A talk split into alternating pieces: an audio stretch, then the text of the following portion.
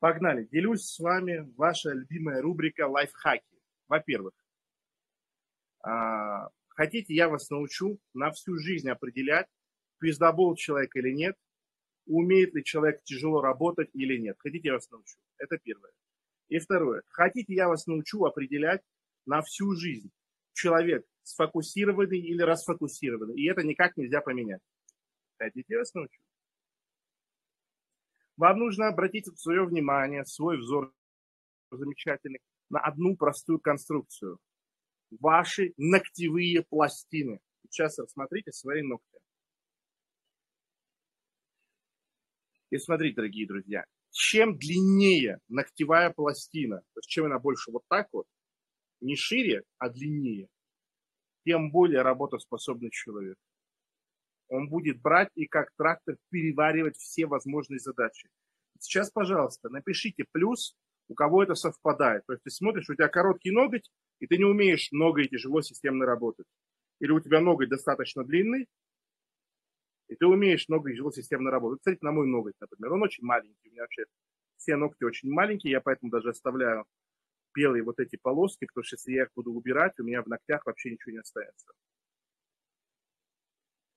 Это первый момент. Если вы берете человека на работу, и эта работа предполагает системную, долгую, тяжелую работу, знаете, да, нужны длинные ногтевые пластины. Второй момент. Ширина ногтевой пластины. Вот смотрите, если у вас будет, как у меня, сужение у основания и расширение к концу, это значит то, что вы беретесь это распыление. Это распыление. Человек берется за все, а доводить до ума, до конца, до дела будет совсем мало. Когда ноготь квадратный, он широкий у основания и широкий у конца, это значит, человек за все берется и все может. Точно так же проверьте, пожалуйста.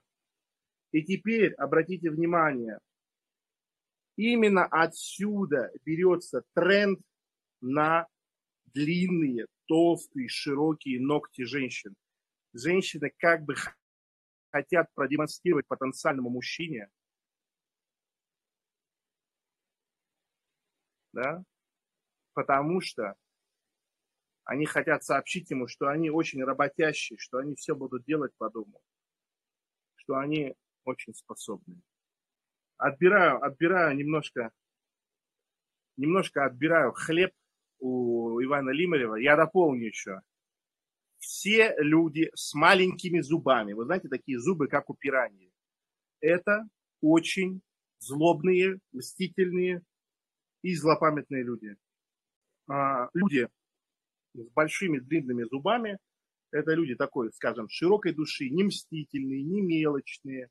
Если они и будут делать какое-то зло, они будут делать его, так скажем, глобально, с широкой ноги. Мелкие зубы это вот очень такие, ну, как, как кусающая пиранья, как вот, вот так вот. И то же самое касается ушей.